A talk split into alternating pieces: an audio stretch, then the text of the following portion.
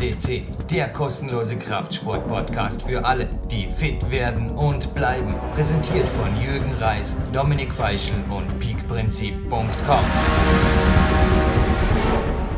Jürgen Reis begrüßt euch live on tape am 8.11.2017. PowerQuest CC, der weltweit größte Klettersport-Podcast, hat wieder einmal Geburtstag mit Sendung 640 und Sven Albinus, schön, dass du den Flug umgebucht hast, damit du extra den Vorabspann mit mir machst. Die Türkei sei dir drei Tage kürzer gegönnt, aber ich glaube, der Mann ist wert, oder? ja, hallo Jürgen, hallo liebe PowerQuest CC-Hörer. Ja, der, der Flug geht übermorgen, das kriegen wir schon hin. Und deswegen habe ich Deswegen habe ich der Moderation unseres heutigen Studiogasts natürlich zugestimmt. Ich habe mich eh schon jeher gefragt, wann denn der heutige Studiogast bei uns erscheint, denn der hat mir in unserer... Ja, ist schon recht. Ja. Start du nur gleich mit Kritik rein. Heute kriegst du gar nicht das coolste, das coolste Retro-Gamer-Gewinnspiel. Da hat mir übrigens der Theo, der beim Gisolfi den Ferrari genannt hat und natürlich gewonnen hat, verteidigt, hat gesagt, Jürgen Reis, lass dich nicht anpinkeln, so oft top, ich war das nicht. Aber beim heutigen Mann kann man sich eigentlich wirklich fragen, Sven, wenn man so die letzten 20 Jahre irgendwas mit unserem Sport zu tun gehabt hat, ernsthafter Natur, eigentlich nicht kennst du ihn, sondern woher kennst du ihn, oder? Oder besser gesagt, Wettkampf, Bücher, Kolumnen oder ich leite die Frage gleich direkt weiter. Was war dein Erstkontakt? Weil, ja, wie du sagst, ich glaube, an ihm hat die letzten 20 Jahre so gut wie kein Weg vorbeigeführt. Ja, mein erster Kontakt war natürlich sein Buch Peak Performance kann ja nicht mehr sagen, in welcher Auflage, ich glaube dritte Auflage, vierte Auflage. Und äh, last but not least, er ist in Franken zu Hause, das ist ein Heimklettergebiet und wir sind uns natürlich im Augenschein, ohne zu wissen, wer, also ich schon wissend, wer er ist, aber er konnte natürlich mit mir wenig anfangen. Äh, wir sind uns schon ein paar Mal begegnet in Franken, also ja, aber der Erstkontakt kam logischerweise übers Buch, Log. Mhm. Ja, und die Kolumnen in der Klettern, die haben die vermutlich auch. Also ich habe wirklich heute gefragt, wo, also kann sein, dass man damals schon viel natürlich erzählt hat für ihn, als er noch aktiv war. Aber ja, ich bin so nett und lasse dich den Korken trotz anfänglicher Kritik. Ja, da ist er. Also wer ist er und was ist er und überhaupt, Sven Albinus? Ja, wir haben ja die große Ehre, den ersten deutschen Weltcupsieger im Interview zu haben. Und nicht nur das, sondern Guido Köstemeyer ist direkt auch danach der erste, ja kann man sagen, Nationalmannschaftstrainer im Klettern gewesen. Und ich glaube, viel, viel größere Hinterlassenschaft hat er mit seinem, ja heute kann man sagen, Standardwerk Peak Performance geschaffen, was nunmehr aktuell in seiner achten Auflage existiert. Und ja, also ich glaube, ich kenne fast keinen aus, mein, aus, meinem Umfeld, der dieses Buch nicht gelesen hat. Äh, zumindest eine von, eine von den vielen Ausgaben. Und ich finde es riesig, dass äh, Guido sich die Mühe gemacht hat, wirklich immer wieder die Bücher zu überarbeiten und auf den aktuellen Stand zu bringen. Und ihr werdet auch heute im Interview einige interessante Sachen zu hören bekommen, wie er so die ganze Sache sieht, Old School, New School. Und von daher ist es ein fantastisches Interview, was auf euch wartet, mit extrem viel Insiderwissen. Ja, bin echt gespannt. Also der Marc Hamann, Kadertrainer drüben in der K1, hat da heute, also er hat heute Training und er ist genauso wie ich an sich sehr fokussiert, aber die drei, vier Minuten, die wir miteinander geplaudert haben, in der Satzpause geplaudert, ist cool. Wollte natürlich wissen, uh, ja, was hat er gesagt, der Guido? Ja, ihr erfährt es jetzt live von Tape. Davor gibt es natürlich noch die deutsche Nationalhymne für Dr. Guido Köstermeier übrigens. Er selber scheint wenig von Titeln zu halten, aber ja, wir sind österreichisch korrekt. Und zu einem kleinen Schnitzer meiner, ei, ei, ei, ich sag's ja gleich, hab's meinem Daddy auch gebeichtet, hab gesagt, ich glaube, ich war fast zu voll gestrebert. Natürlich lag's vor mir und jetzt natürlich steht so in der ersten Zeile. Sorry Guido, du bist natürlich der Erste, nicht der zweite Deutsche, der einen Weltcup gewonnen hat. Aber nochmal, das ist irgendwie, wenn zu viel Moderationsunterlagen am Tisch liegen. Ich hoffe, es sei mir verziehen. deshalb auf jeden Fall jetzt in aller Korrektheit die Spezialversion der deutschen Nationalhymne von Marc Brutze. Und dann hören wir uns im coolsten Gewinnspiel aller Zeiten. Darfst du ja fast gefasst machen. Nix off topic, lieber Sven. Okay, starten wir rein. Ja, viel Spaß euch.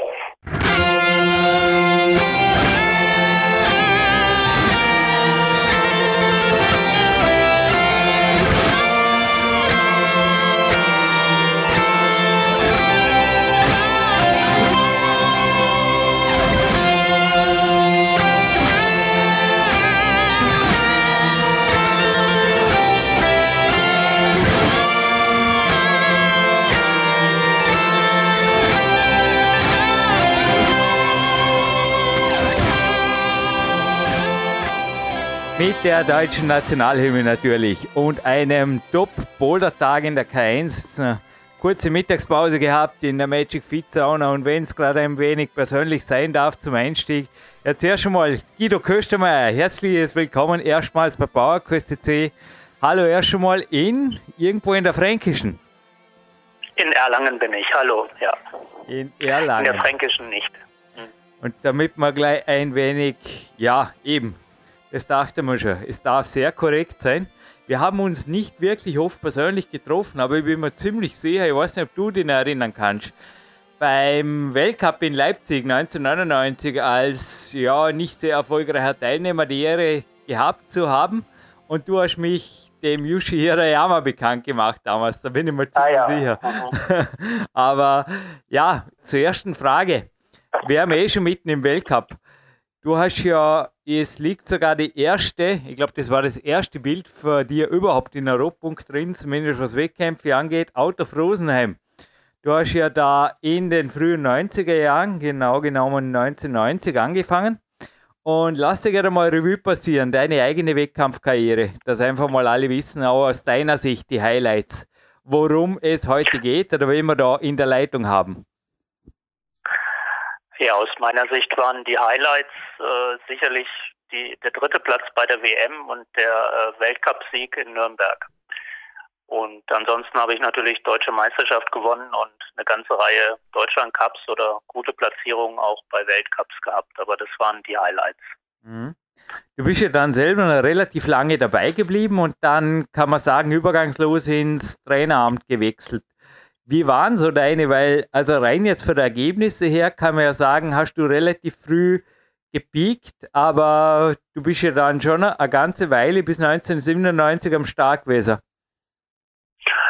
Ja, gut, es kam halt irgendwann die Phase des Studiums hinzu und dann fehlte mir einfach die Zeit, um wirklich äh, intensiv beim Wettkampfklettern mit dabei zu bleiben. Und auf der anderen Seite habe ich mir gedacht, dass ich sozusagen mein Ziel mit der WM-Medaille und äh, dem Weltcupsieg in Nürnberg eigentlich erreicht hatte. Und das kann, konnte ich dann nur noch wiederholen. Das ging meiner Meinung nach nicht mehr weiter nach oben. Und ich wollte dann einfach auch ein Studium machen, damit ich dann halt Beruf habe und es ja irgendwie weitergeht. Klar. Und du hast ja, du warst damals der zweite Weltcupsieger Deutschlands. Und erste, erste. Boah. Ja, ja. Besser recherchieren, Jürgen Reis. War der Christoph Finkel? Der Christoph Finkel hat, der hat den, genau den Weltcup in Laval danach gewonnen. Ah, ja, Einer klar. oder zwei später. Aber ist es nicht so wichtig.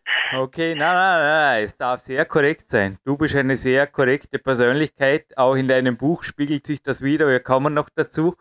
Aber du hast ja dann im Endeffekt in Folge, kann man das so sagen, du hast zumindest das Nationalteam betreut, wo der Doppelsieg dann folgte, der Bindhammer Brüder, oder? In Wiener Neustadt. Genau, ja, genau. Also ich glaube von 97 bis äh, Ende 99 oder Anfang 2000 habe ich die Nationalmannschaft dann betreut, ja. Ja, was an sich ja logische Fortsetzung der Frage ist, warum so kurz? War es nicht lukrativ? War es, keine Ahnung, war es einfach kein Spaß für dich oder? Ähm, Spaß schon. Es ist halt eine Frage der, der, der beruflichen Perspektive, wenn man mhm. dort als Honorartrainer tätig ist, muss man halt irgendwie noch was anderes machen. Man ist davon abhängig, wie viel äh, Wettkämpfe, wie viel Geld der Verband da reinsteckt, wie viel Wettkämpfe es im Jahr gibt und äh, da kann man halt, ist nicht wirklich eine Perspektive, das kann man mal eine Zeit lang nebenbei machen und Das hat sich beim DAV zumindest ja auch erst dieses Jahr geändert mit dem Klettern als olympische Sportart und jetzt zwei äh, festen Trainerstellen, die hauptberuflich auch dort tätig sind in dem Feld. Ja, springen wir nochmal zurück in deine wirklich sehr frühen Jahre. Im zarten Alter von zwölf Jahren mit dem Klettern begonnen. Wie kommt man da überhaupt zum Weltcup? Also, das muss ja noch völlig oldschool gewesen sein. Ist da wirklich, ja, ist man da halt am Fels stark gewesen und ist dann einfach stark gegangen und hat dennoch geschaut, dass man mit dem Legrand und so weiter, man, man weiß einfach, dass die schon sehr weit waren vom Trainingswissen oder hast du da selber was quasi im wahrsten Sinne des Wortes geschustert in irgendeinem fränkischen Keller wie muss man, wie, wie kann man sich so ein Training gerade jetzt, wenn die Young School Athleten zuhören, die natürlich das Hauptklientel sind oder beziehungsweise wir sind ja kostenlos, aber bei PowerQuest C die Haupthörer sind, wie muss man sich das vorstellen? Eine Weltcup-Vorbereitung damals so, ja, im Anfang der 90er Jahre. Also das ganze Training von Anfang an ist ganz anders gewesen als heute, weil es einfach die Möglichkeiten nicht gegeben hat, äh, künstliche Kletterhallen oder Kletteranlagen gab es ja praktisch gar nicht und wenn dann in einem Format, wo heute wahrscheinlich keiner mehr klettern wollen dran würde. Ähm, ich habe angefangen zu klettern mit zwölf Jahren mit steigeisenfesten Bergschuhen, waren so mein, mein erstes Kletter, Kletterhalbes Jahr. Ähm, das ist eben was ganz anderes, als das es heute ist. Und äh, als Kind habe ich ganz viel trainiert. Bei mir daheim im Zimmer habe ich einen Trainingsbalken gehabt und so ähnlich wie du das ja auch machst, Klimmzüge gemacht, mhm. Leisten hängen und diese Dinge. Bin hin und wieder mal gejoggt und habe dann mit, mit Turnschuhen an so einem Denkmal, Sandsteindenkmal gebouldert. Aber auch natürlich alles nicht zu vergleichen im Ansatz mit dem, wie man es heute macht. Und die Vorbereitung auf die Weltcups war bei uns auch damals in so einer Gruppe mit dem Christoph Finkel zusammen, haben wir sehr viel zusammen trainiert was äh, sehr viel Spaß gemacht hat und uns beide, glaube ich, sehr viel weitergebracht hat, war hier in einem Bootskeller in Erlangen, ähm, wo halt eine Kletterwand war, so zimmerhoch und da haben wir gequert und dann gab es so einen steilen Überhang und da haben wir uns unsere Boulder definiert und trainiert, ein kleines Campusboard. Und äh, es gab noch in Nürnberg eine kleine Kletterwand, aber halt, wenn ich nach Österreich schaue, mit Imst oder mit, mit heutigen modernen Kletteranlagen in keiner Weise zu vergleichen. Ja, aber das, das ging halt so in meinen, es ging auch in meinen Anfängen erst damit los. Sorry, wenn ich kurz in dein Buch ja. rüber switch, wenn du erlaubst. Aber ich denke, das ist wirklich nahtlos. Vielleicht kannst du da gleich anschließen. Ist das Peak Performance, das derzeit in der achten Auflage vor mir liegt, spiegelt das ein wenig die Trainingslehre, wenn nicht sogar das Leben oder deine Grundeinstellung? Weil wenn man, ich habe das Buch auch meinem, es gibt einen Trainer, der mir vor allem bei der Trainingssteuerung extrem viel hilft, der Sebastian Förster. Und ich, ja, ich habe das Gefühl, ihr habt ziemlich viel gemeinsam, also auch in Bezug auf die konkrete, ich will jetzt deutsche Art nicht falsch verstehen, aber so das, das mhm. korrekt studiengebundene und so weiter, ist das Buch für dir. Also alle, die jetzt eigentlich das, was du jetzt gerade gesagt hast, zum Nachlesen wünschen, vielleicht was zum Teil immer noch funktioniert. Dazu die nächste Frage. Kann man das im Peak Performance nachlesen?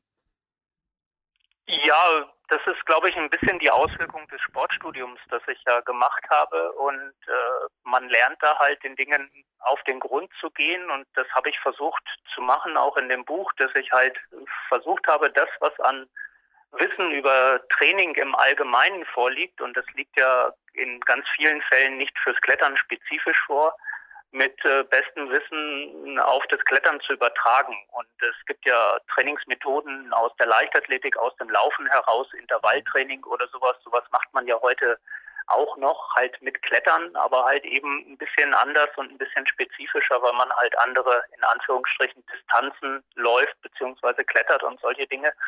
Und äh, da versuche ich dem auf den Grund zu gehen und vernünftig zu argumentieren, warum man das so macht. Also ich wende mich immer so ein bisschen dagegen, was so ein bisschen schnell gehypt wird und äh, vielleicht mal in ist und gut vermarktet wird. Aber ich äh, denke, es macht schon Sinn, auch manchen Dingen etwas auf den Grund zu gehen.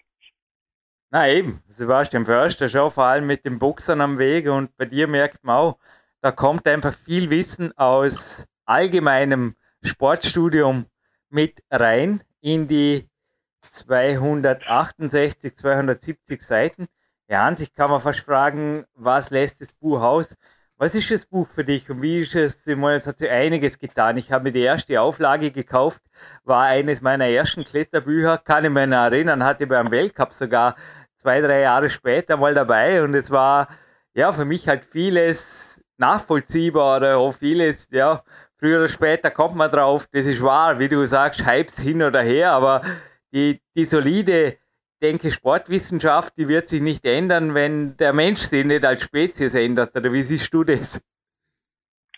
Ja, das ist sicher so. Also das, der Mensch funktioniert gleich. Das Klettern hat sich über die ganzen Jahre verändert. Also wir haben ja seit, sage ich mal, zehn Jahren ungefähr diesen starken Boulderboom, der ja auch auf das Seilklettern durchgeschlagen hat, eben mit ganz anderen Griffformen, diese extreme Fingerlastigkeit, die wir, sage ich mal, den, bis Ende der 90er Jahre oder auch in die 2000er Jahre noch hatten, das hat, ist ja doch etwas zurückgegangen auf äh, viel mehr athletische Züge und ganz anderes Klettern. Und das habe ich versucht, in den ganzen Auflagen halt auch immer aufzugreifen, dass man die neuen Entwicklungen mitnimmt, was ja auch ein anderes Training äh, bewirkt. Ne? Früher hat man sehr viel mehr auf Fingerkraft Wert gelegt. Im Moment äh, spielen Themen wie äh, Ganzkörperkraft, äh, Rumpfkraft, Schulterkraft und sowas eine größere Rolle, äh, als es, sage ich mal, in den Anfang der 90er sicher noch war. Man ist einfach andere Touren geklettert oder anders geklettert, ja. Und äh, auch der Zugang zum Klettern ist ein anderer geworden. Wir haben mittlerweile sehr viele Leute, die, äh, es ist quasi normal, über das Plastikklettern, über Kletteranlagen zum Klettern zu kommen und nicht der umgekehrte Weg äh, über Felsklettern und hm. das, die Hallen sind dann ein Training. Das hat sich radikal, glaube ich, verändert. Ja, auf jeden Fall. Dennoch, da kommt jetzt ein weniges darf ein Podcast sein.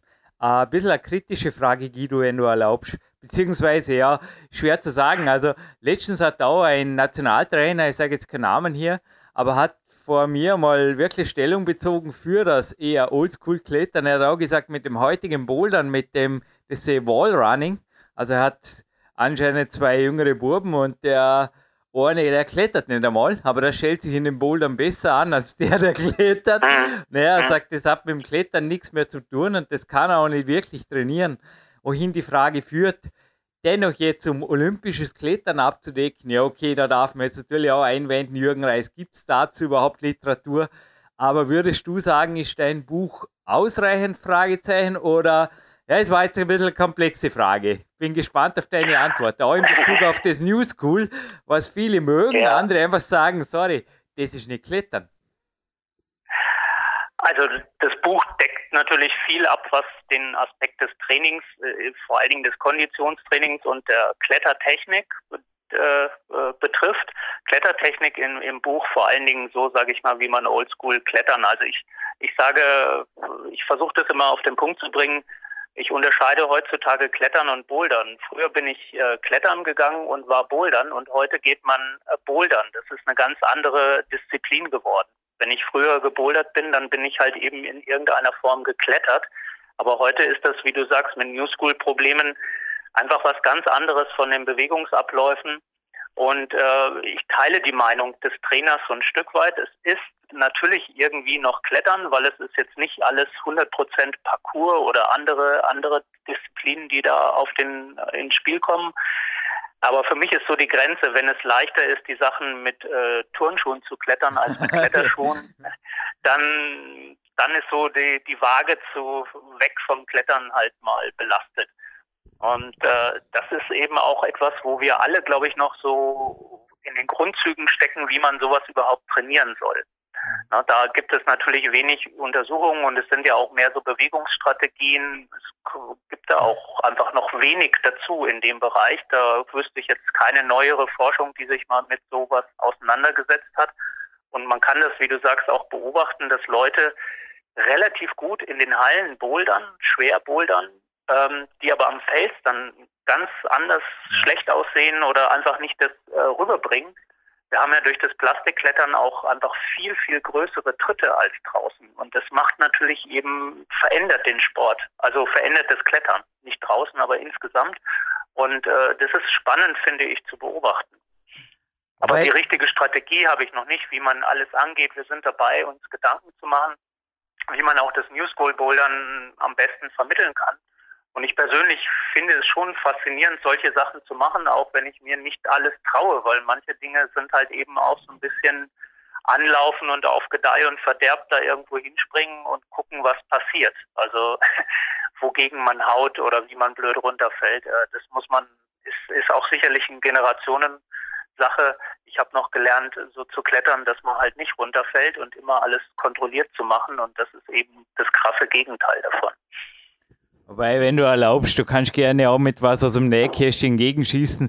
Die Sache ist ja nicht wirklich neu. Ich war irgendwann auch in den Early 2000s, war in Sheffield oben bouldern, einen Sommer lang.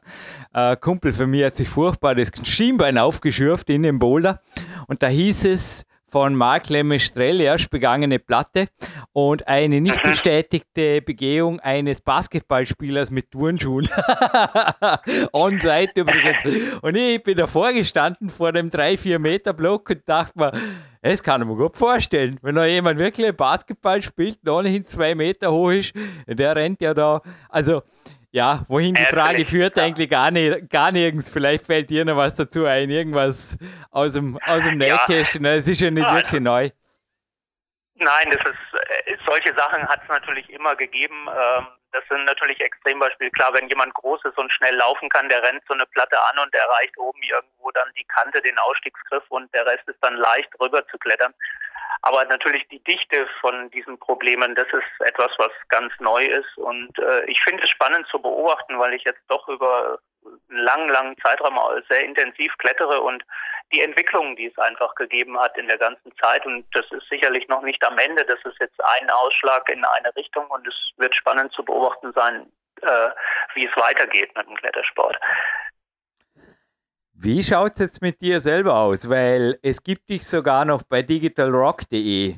Age 49, mhm. Birth in diesem Falle Jahre 68, Height 176 centimeters, uh, weight 60 kilo, address Erlangen and practicing climbing for 35 years since 1982. Und was ich jetzt noch dazu für die besten Erfolge 23, 24, 20-jährig gehabt, also zumindest was die Ranglisten angeht. Wie bist du dabei geblieben? Wie hast du es geschafft, dich über die Jahre zu motivieren? Und ja, was hat dich geändert, was vielleicht nicht? Also gib uns einfach mal nach dem, nach dem mhm. Wettkampfklettern, was hast du gemacht? Oder während dem Wettkampfklettern ist klar, das steht übrigens auch in dem nicht ganz unbekannten Buch, das ich gerne wieder mal empfehle, von einem gewissen Heinz Zack natürlich, das ist Rockstars nennt. Aber du hast da mit dem Wolfgang Güllich dir auch ordentlich ja, Wall Street und so weiter gegeben, also harte Testpieces. Aber recht eine komplexe äh, Frage. Nimm dir ruhig Zeit für die Antwort. Also, was wurde aus dir, ja. speziell auch in den Jahren nach dem Wettkampf? Aber ruhig, natürlich kannst du auch deine Felskletterkarriere, weil Burn for You ist ja auch nicht unbedingt ohne.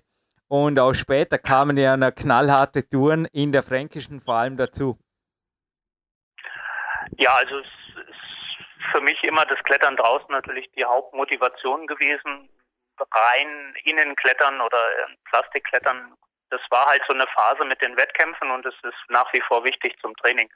Draußen war einfach das Ziel hier bei uns in der Fränkischen möglichst viel schwere Touren zu klettern und äh, vielleicht auch noch was Schweres draufzusetzen. Das ist mir dann 97 dann mit Shangri-La äh, geglückt, mit jo. 18 plus, was so für mich auch so ein Abschluss von dem ganzen Schwierigkeitsklettern war und habe dann eine Zeit lang auch studiumsbedingt ein bisschen zurückgetreten und ein bisschen weniger gemacht und äh, habe dann aber auch jetzt in den letzten zehn Jahren noch Touren bis 8C bei uns in der Fränkischen geklettert regelmäßig und äh, das fasziniert mich. Und die Motivation beim Klettern ist für mich einfach ganz ganz leicht. Also mir macht es jeden Tag Spaß da rauszugehen und diese Vielseitigkeit, die wir haben in allen Disziplinen vom Bouldern äh, bis hin zu alpinen Mehrseillängen-Touren oder Reisen in, in fremde Länder und dort was klettern, das hat mich immer fasziniert. Und nach dieser Wettkampfszene, wo man dann oder Zeit, Leist, Hochleistungssport, äh, habe ich mir dann noch mehr Zeit genommen, beispielsweise im Gebirge, in den Alpen was zu klettern, Mehrseillängen-Touren zu machen,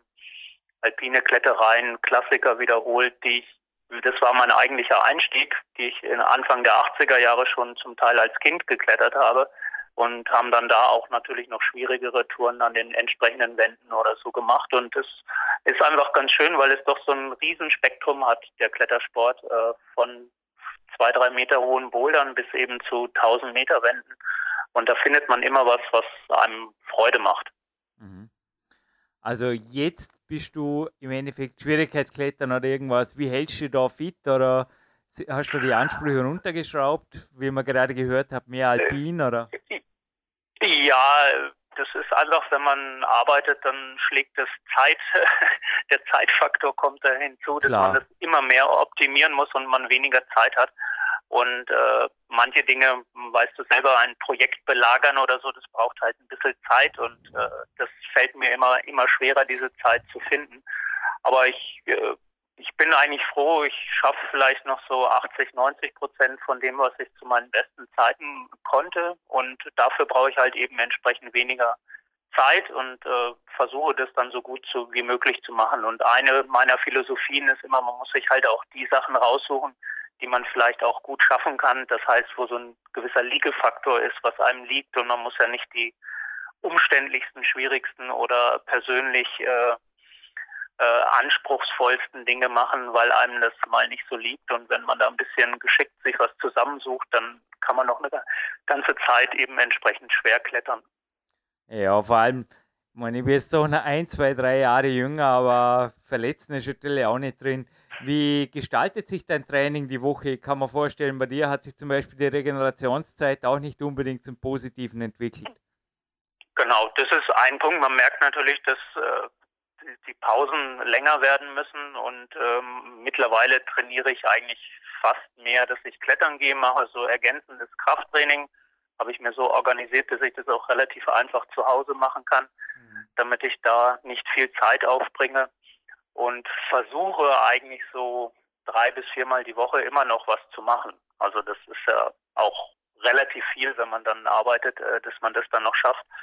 Und äh, ich versuche immer wirklich die Zeit zum Trainieren zu nutzen und nicht äh, lange rumzumachen, groß zu erzählen, sondern ich bin da immer so ein Kritiker derer, die sagen, sie waren trainieren, waren vier, fünf Stunden in der Halle und haben am Ende eine halbe Stunde sich bewegt und den Rest waren auf den Matten gesessen, haben geredet und so weiter. Alles, alles richtig und alles zu seiner Zeit, aber ich versuche halt mein Training so effektiv wie möglich zu gestalten und dann bin ich der Meinung, dass da oft auch eine Stunde, anderthalb Stunden genügen, um wirklich was Sinnvolles zu machen. Ja, wenn es um Kraft- und Athletiktraining geht, auf jeden Fall. Beim Klettern darf ich jetzt widersprechen. Ich habe heute allein eineinhalb Stunden gebraucht, um gescheit warm zu werden. Aber es war ein Wintereinbruch und es war ein weniger ein spezieller Tag, gebe ich auch zu. Genau. Aber nee, da hast du, hast du recht. Beim Seilklettern oder so hast du brutal. andere Zeiten, aber wenn ich richtig intensiv bouldern gehe beispielsweise, dann bin ich auch nach anderthalb Stunden ziemlich müde. Also mhm. da kann man schon, hab vielleicht auch noch einen anderen, nicht so hohen Anspruch mehr da. Guido, was mich jetzt gerade interessiert hat, du hast Krafttraining erwähnt. Es gibt auch aus Amerika ziemlich viele Stimmen. Also es ist auch wieder eine nicht ganz uneigennützige Frage von Trainern, die einfach sagen, Klettern ist alles andere als ein kompletter Sport, vor allem langfristig nicht. Was machst du noch nebenbei, um einfach zum Beispiel, ich weiß nicht, machst du die Wirbelsäule, machst Kreuzheben, gehst laufen oder also nochmal, es gibt da aus Amerika Meldungen, wo du denkst, boah, wenn ich das Krafttraining mache, da, da kann ich gar nicht mehr klettern, da bin ich ja nur noch platt oder was. Äh, ja, aber ja. gerne, was siehst du als, ja, ich meine, du wirst ja auch mit, im Endeffekt bist ja auch Familienvater, du musst auch im Endeffekt schauen, dass du vor allem auch gesund bleibst. Was machst du neben dem Klettern, um einfach dir, ja, einfach einen normalen, ich sage mal, leistungsfähigen Körper zu erhalten? Also ich bin natürlich ein bisschen im Vorteil, weil ich ja selber äh, Sportdozent an der Uni bin und so täglich ein bisschen was mache, auch natürlich als Dozent mehr äh, nicht so ganz systematisch, sondern mehr, mehr so ein bisschen zufällig. Aber ich mache als Ausgleich auf jeden Fall Ausdauersport, gehe Mountainbiken im Winter, Skilanglauf und Skitouren. Ähm, und ansonsten, was ich wirklich regelmäßig mache, sind so Körperspannungsübungen an so Mini-Barren. Mhm. Das äh, da mache ich relativ viel mit äh, gerade diese ganzen Strecker, Armstrecker ja. trainieren, Rumpfkraft trainieren. Ähm, kann man relativ gut, finde ich, in Ergänzung zum Klettern machen, weil man jetzt nicht immer hängt und zieht, also so klassisches Klimmziehen das Gegenteil macht.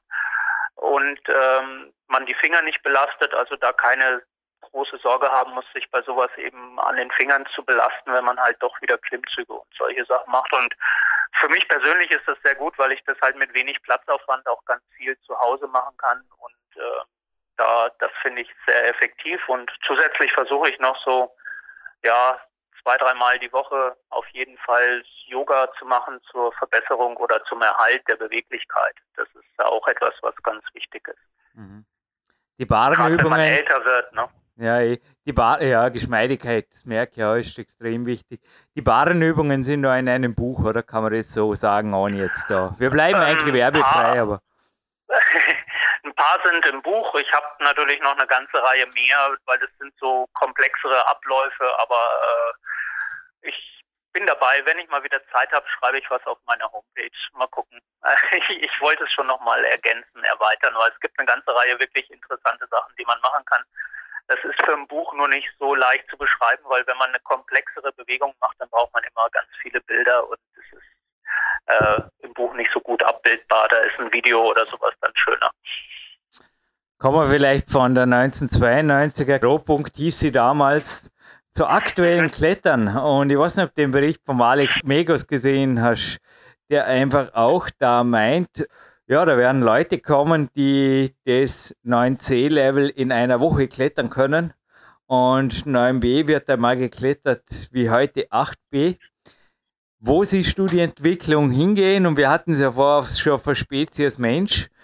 Da hat auch der Stefan Glowacz, bei PowerQuest.c hier mal eine interessante Aussage getroffen, die ich in vielen Fällen bestätigt sehe, dass die wenigsten, hat er gesagt, unser Alter als Kletterer erleben werden, weil vorher einfach schon mehr oder weniger schon wie im Turnsport recht viele Kollateralschäden an den Gelenken vorliegen. Wie siehst du die Sache? Wo ist das Limit? Oder ist das wirklich nur eine Technikfrage? Oder ja, sind die Jungen einfach, wenn Klar, und die fangen natürlich ganz anders an.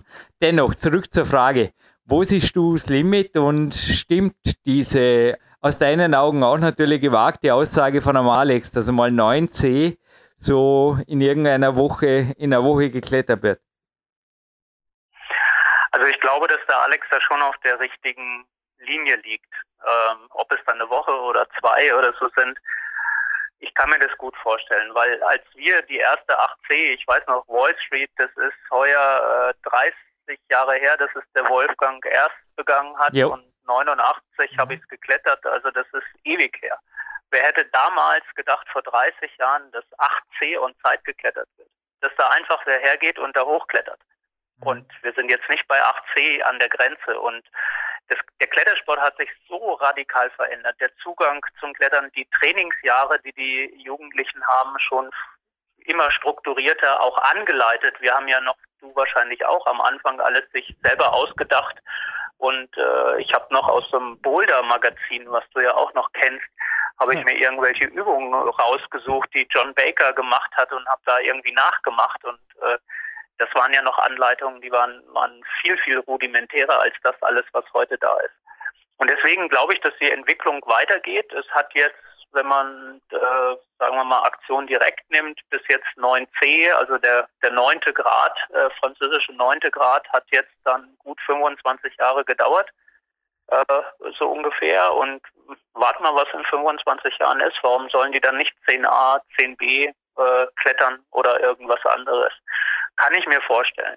Auch natürlich, weil die Skala ja nicht linear ist, sondern oben werden die Abstände ja auch ein bisschen kleiner. Also der Unterschied zwischen 5b und 6b ist sicherlich ein größerer als zwischen irgendwas da ganz oben. Ja, ähm, also ich glaube, da hat der Alex schon irgendwo recht und das ist einfach auch das die Entwicklung des Sports. Das, das kann ich mir gut vorstellen.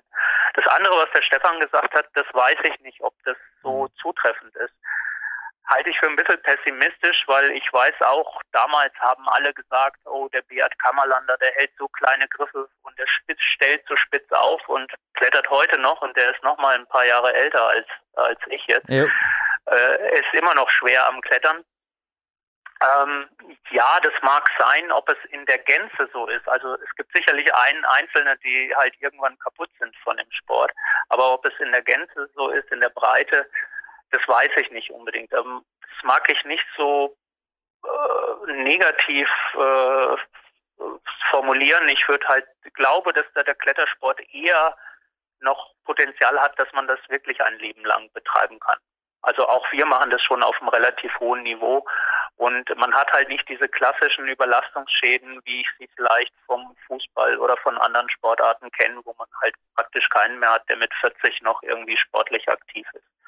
Aber das ist halt so eine offene, spekulative Frage. Ich glaube nicht, dass, wenn man das vernünftig macht, dass, äh, dass es so massenhaft Schädigungen kommt. Ich meine, das Alter bringt immer halt Einschränkungen mit sich. Das ist ganz klar. Ja, also ich habe gerade heute, um den ersten Teil deiner Frage, oder besser gesagt, gegen antworten zu dürfen, ich habe jetzt gerade die japanischen Athleten aus dem Boulder-Weltcup in München jetzt vor Augen und das, das Ninja-Climbing ist einfach schon gewaltig. Also da denke ich mir auch, dass ganz neue Schwierigkeitsgrade einmal möglich werden und andererseits ja, ich habe jetzt auch, ich hatte das Bouldern-Magazin nicht, sondern einen Mentor, der national hier als Wettkampfkletterer sehr erfolgreich war. Der musste seine Karriere eigentlich auch relativ früh mit der Fingerarthrose damals beenden. Also es gab eigentlich so Fälle damals und heute. Man kann das wirklich nicht über einen Kamm scheren. Faktisch natürlich schon im IFSC-Weltcup. Es hat Alex auch gut kommentiert, dass er jetzt, glaube ich, mit seinem Alter der zweitälteste im Weltcup-Finalfeld mhm. gewesen wäre, was schon mhm. brutal ist mit mir an heuer gemeinsam.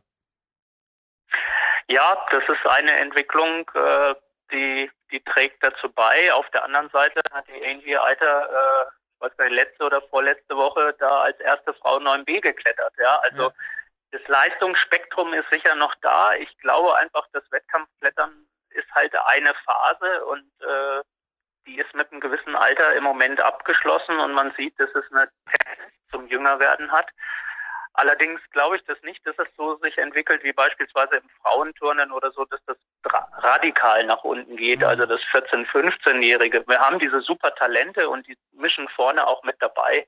Aber auch ein Adam Ondra war mit 15 äh, oder auch Alex Megos war, war in dem Alter ja auch schon sehr, sehr gut und äh, die sind es immer noch. Also ich, ich sehe schon auch diese Tendenz zur Verjüngung und dass man halt so den, die Top-Leistung im Wettkampfbereich zumindest in dem Alter 20, 22, 23 hat. Vielleicht sind es, muss man auch darüber nachdenken, ob die Strapazen für die Athleten so hoch sind, dass sie das halt auch nicht länger dann vielleicht machen wollen oder nur wenige länger machen wollen. Und das ist eine Frage der Organisation. Man sieht ja, wenn man die Weltcups anschaut, ganz starke China-Lastigkeit. Ne? Mhm. Früher zu unseren war es ganz viel in Europa und natürlich heißt das, wenn ich äh, da im Weltcup, Boulder-Weltcup oder was mitklettern will, dass ich dann halt zwei oder drei Monate in China bin.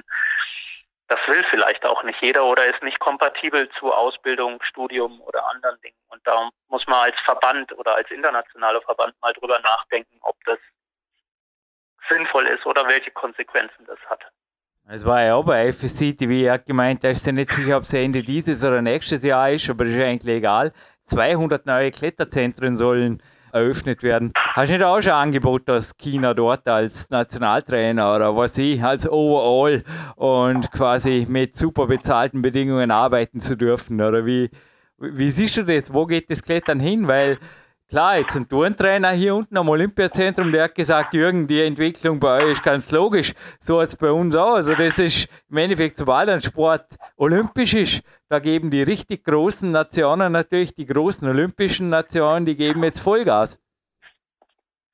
Also die Entwicklung sehe ich genauso. Da kommt jetzt Geld rein und äh, gut, in Deutschland ist es ja halt so, dass wir da so einen Umbruch haben in den olympischen Sportarten und es sehr darauf geschaut wird, welche auch medaillenfähig sind. Da muss man dann in dem olympischen Dreikampf nochmal schauen, wie das für die deutschen Starter und Starterinnen mit der Qualifikation zu Tokio und dann auch dem Abschneiden ausschaut. Da bin ich so mal, sag ich mal, etwas skeptisch äh, noch, dass es super wird, aber man sieht einfach, wie das Geld da reinkommt in die Verbände und die Sportart aufgewertet wird und äh, das wird dazu führen, dass über kurz oder lang, wenn sich das Klettern dann auch hält im, im Kanon der olympischen Sportarten, die, die Entwicklung äh, pro, professioneller wird, in dem Sinn, dass auf jeden Fall mehr Geld drin ist.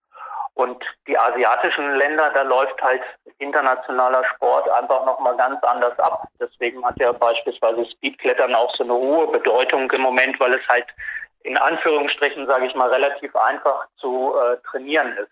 Ja, also von den logistischen Voraussetzungen auf jeden Fall. Ich brauche halt diese Speedroute.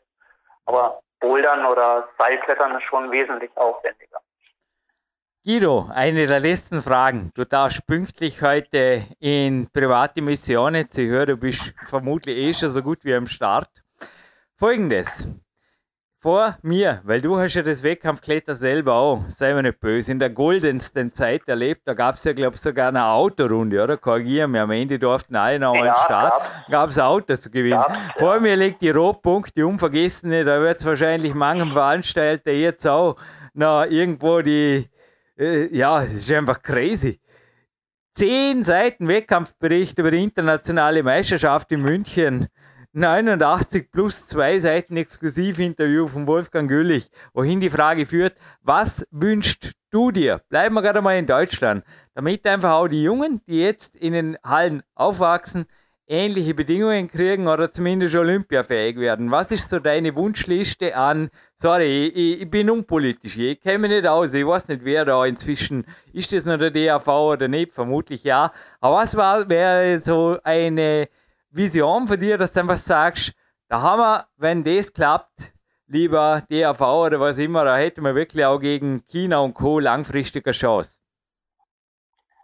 Also wenn man das so international betrachtet und dann muss der DAV es einfach schaffen, die, die guten Kletterer, die wir haben, wie jetzt ein Alex Migos, auch wieder fürs Wettkampfklettern zu begeistern. Da gibt mhm. es bei den Frauen ja entsprechend auch Talente, und sie halt zu fördern. Und meine Vision ist immer, dass sie beides machen können, dass sie am Fels klettern und äh, in den Wettkämpfen klettern können. Und ich bin der Überzeugung, dass das auch funktioniert. Adam Ondra, Kilian Fischhuber, ich muss die ganzen Beispiele nicht aufzählen, die es da gibt, äh, die beides eben machen und das sich nicht nur widerspricht. Und es ist Sache der internationalen Verbände eben, dass das Klettern Klettern bleibt und nicht, wie du es vorhin schon gesagt hast, dass äh, dass es halt nicht mehr Klettern ist, ne, wenn es dann zu sehr in Richtung Parcours geht, das Bouldern oder andere Dinge. Und da müssen die Verbände eine gute äh, Grundlage schaffen, den Athleten beides ermöglichen. Ich glaube, dass sie auch ein bisschen zentralisieren müssen. Das hat man in Innsbruck sehr gut gesehen zur Hochzeit vom, vom Kilian und, und so weiter, äh, dass einfach eine gute Trainingsgruppe, die sich gegenseitig extrem stark pusht, äh, dass das etwas ist, was wichtig ist.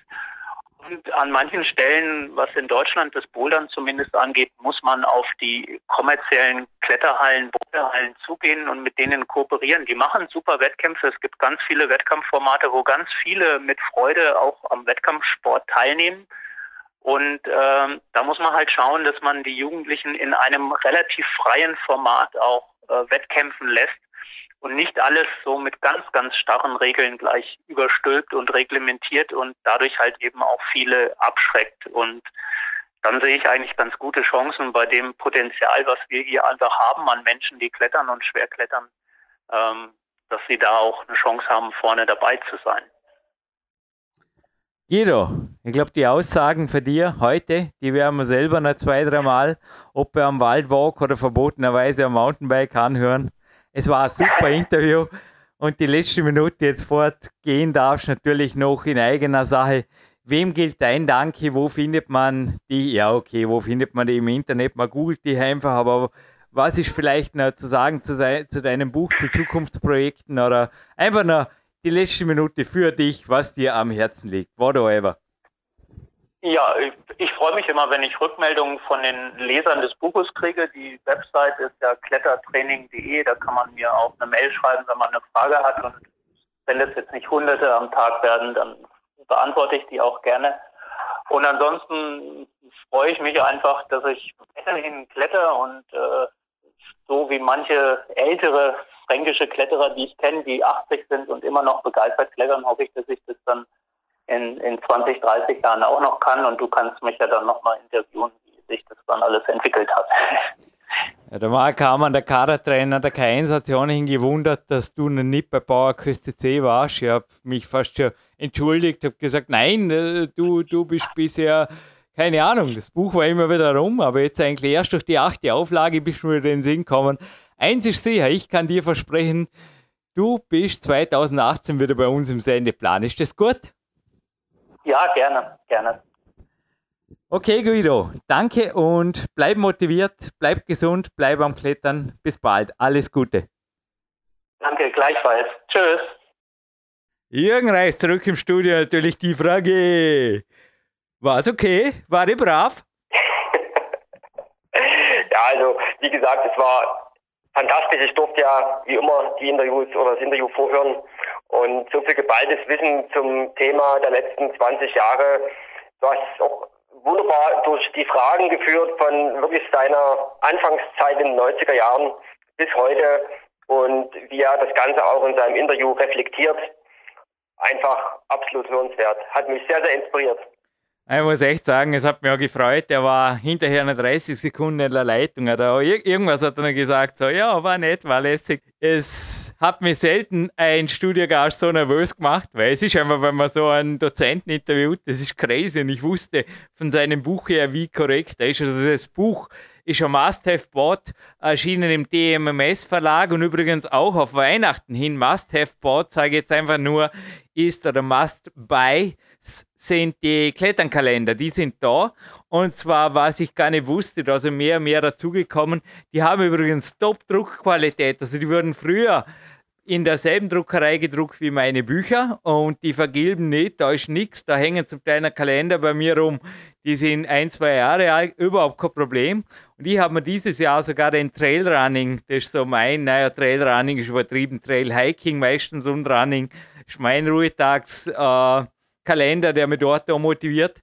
Aber ich habe den Bouldern, Klettern und den Trailrunning gegönnt. Und es gäbe übrigens sogar für den Ausgleichssport vom Guido, das Mountainbiken, gäbe es einen Kalender, genauso wie für Bowler und Paddling. Und ja, informiert euch selber. Auf jeden Fall, ich finde die 30 Euro pro Kalender absolut angemessen. Und naja, über, über das Buch vom, vom Guido müssen wir ohnehin nicht diskutieren, weil das ist ein Symbolbetrag, gell, was man da an Gegenwert kriegt. Zudem ist die achte Auflage reingefühlt doppelt so illustriert vor allem geworden, also viel, wie soll ich sagen, viel leseleichter, leserfreundlicher wie die erste. Ich glaube, die habe ich gehabt oder die zweite.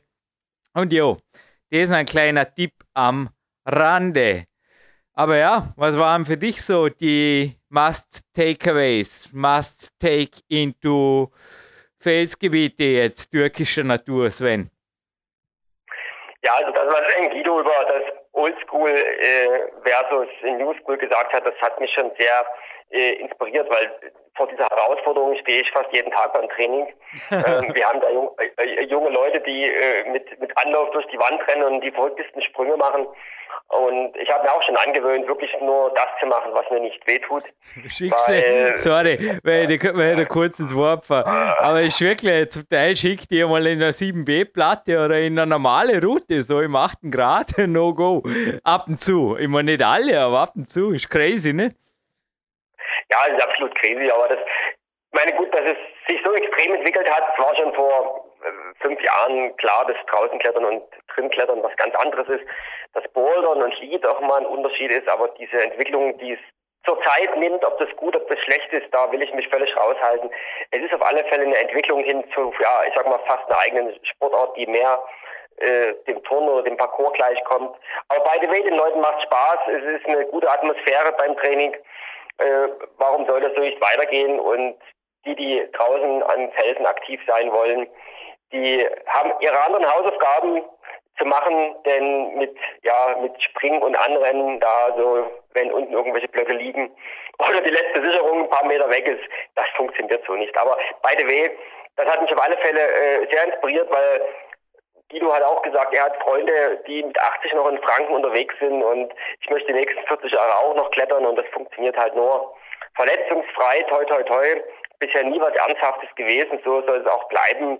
Und ja, da siegt die Erfahrung äh, und der gesunde Menschenverstand, von welchen Bouldern man einfach die Finger lässt, auch wenn sie rein theoretisch äh, von der Farbe her oder vom Schwierigkeitsgrad in der Halle weit unter seinem eigenen Level ist. Da heißt es einfach, das Ego zu Hause zu lassen und einfach take care. Eins muss ich dann noch zu New School und Bouldern sagen, auch wenn ich IFC TV, der Lead-Channel natürlich normalerweise lieber habe. Heute Morgen habe ich noch endlich den letzten Finalboulder gesehen, den Jan Heuer wirklich wieder getoppt hat. Und ich muss sagen, wenn euch ein Boulder Wettkampf dieses Jahr inspiriert und ihr sagt, das gönnen wir, schaut euch auf jeden Fall das Finale in München an. Das sind Bilder vom japanischen Fernsehen, also Top-Qualität und der Alex Megos als Moderator ist einfach nur echt cool. Aber es führt mir jetzt eh schon Richtung Retro-Gamer. Liegst du da irgendwo, irgendwo dazwischen? Weil Alex hat gesagt, wenn ein Franke, also frei zitiert, Alex Megos natürlich, wenn ein Franke sagt, ihm geht's ganz gut, der meint eigentlich, ihm geht's sensationell.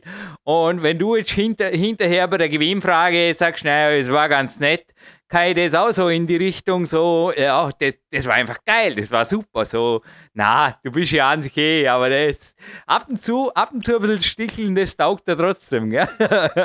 und den Ernsten, den Ernsten rauslassen. Aber es ist schon so ein bisschen ein Mentalitätsunterschied liegt zwischen Peak Country und teilweise den deutschen Bundesländern. Könnte es sein?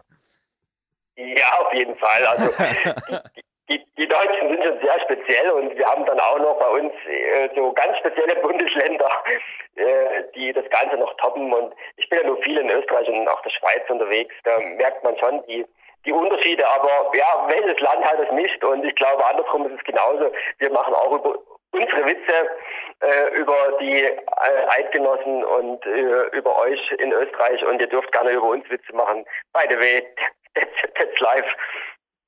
Ja, hauen wir ein Gewinnspiel in die Pfanne und auf jeden Fall der Preis ist heiß, weil abgerechnet wird am Fels, Guido, Sven, würde ich sagen, von Captain Crux unterschrieben. Dankeschön, Tom Brenzinger, Lapis, Mr. Lapis, Boulderhalden Service oder so ähnlich. Findet ihr selber im Internet für diesen Preis. Ein kleines Mix Chalkback und ein Banky Tape gibt es noch dazu. Boah, drei Preise für eine Frage. Jetzt wird es kitschig. Ja, passt das? Ja, auf jeden Fall. Du darfst halt voll loslegen, weil auf der Eifer des Gefechts, dass ich jetzt hier in den Reisevorbereitungen bin, habe ich keine Gewinnfrage beizusteuern. Und zwar aus einem deutschen Magazin, aus dem Expertenwissen zum Thema Shoot 'em Ups. Was sind Shoot 'em Ups? Ja, Dauerfeuer rein und draufhalten. Trrrt, UFOs abknallen und Raumschiffe runterballen bis zum geht nicht mehr. Und ich habe irgendwie beim Kämpferdiener vorgestern, da kam mir plötzlich Gedanke, Moment mal, Gab es da nicht ein Spiel, das so hieß? Gab es da nicht ein Spiel, das so hieß? Und prompt wurde ich fündig. Und zwar in der Retro Gamer Spezial 2017, ob es das am C64, also das Commodore 64 Special zum legendären Pro-Kasten überhaupt gab, weiß ich nicht, weil es wurde 1978 rausgefunden oder rausgegeben. Und der Malcolm Laurie, Malcolm Laurie, auf dessen Homepage, die übrigens shoot'em-up.com oder so ähnlich heißt, tut nichts zur Sache, könnte man es finden, vielleicht aber auch nicht der hatte sogar Angst vor dem Automaten, wo das Spiel drauf war. Es war ein Automatenspiel, weil er wusste nicht, wie es funktioniert. Und irgendwie standen da die starken Jungs davor und dann hat er sich unter einen anderen Automaten gestellt. Nie dachte man, vielleicht hat das zum Routennamen geführt oder so, weil ist eine sehr bekannte Tour und die heißt genauso wie das Spiel. Also das Spiel ist der Großvater der traditionellen Shoot'em-Ups und löste die erste große Welle aus, 1978. Und jetzt gibt es eine Tour, die hat der Guido wiederholt. Der Guido wird jetzt grinsen. Also, und ich hoffe, Sven, dir taugt die Frage auch. Die hat 10, 10 plus, damals natürlich absolute Top-Schwierigkeit. Moment mal, das stimmt gar nicht. 10 plus 11 minus. Es darf korrekt, deutsch korrekt sein hier. 10 plus 11 minus. Und die Wiederholung es steht auf jeden Fall hier, ihr habt jetzt aus dem Heinz-Zack-Buch, dürfte die erste Wiederholung sein. Im Rockstars-Buch 1993 hat er verbucht. Und die heißt genauso wie das Computerspiel. Ich stehe jetzt auf Topic, ist es cool oder ist es beides, Sven Albinus? Ja, das darf dir natürlich gestattet sein. Du hast ja super Überleitung gefunden zum Oh ja, Strike. Und ja, das war's jetzt, oder? tut so das aufs Kontaktformular, dann gibt es drei Preise. Den Sven lassen wir in die Türkei und neu lassen wir aus der Sendung und der Marc Protze darf jetzt in die Seiten greifen, weil ich dachte mir, wahrscheinlich hören wir jetzt eh was aus dem Big Day Soundtrack von Top Gun Spirit oder Rocky aus den Early 1990s. Da wird jetzt dem Marc Protz in der Mischpult auch die Mundwinkel nehmen. Natürlich genau seine Ära, wo er auch, ja, im Endeffekt, ja, wir sind halt auch alle miteinander nicht mehr vergestern, aber 1990er Jahre Rock. Hören wir jetzt mit Gitarrenseiten played und performed von Marc Protze und dann, ja, hoffe, du kommst bald wieder, weil bei Italienern hatten wir schon einen starken Italiener. Den haben wir in der nächsten Sendung, einen Weltcupsieger, auf den dürft ihr euch gefasst machen. Und ja, Sven, du bleibst jetzt auch noch der Topic in der Sendung, weil ich will wissen, wann du wieder zurück bist aus der Türkei. Ich hoffe, du bist in Monate weit weg. Aber ja, die letzten Worte für dir. Jürgen Reis verabschiedet sich jetzt schon und bis bald hier bei PowerQuest CC. Ja, schließe mich dem an. Bis bald. Take care und habt Spaß am Klettern.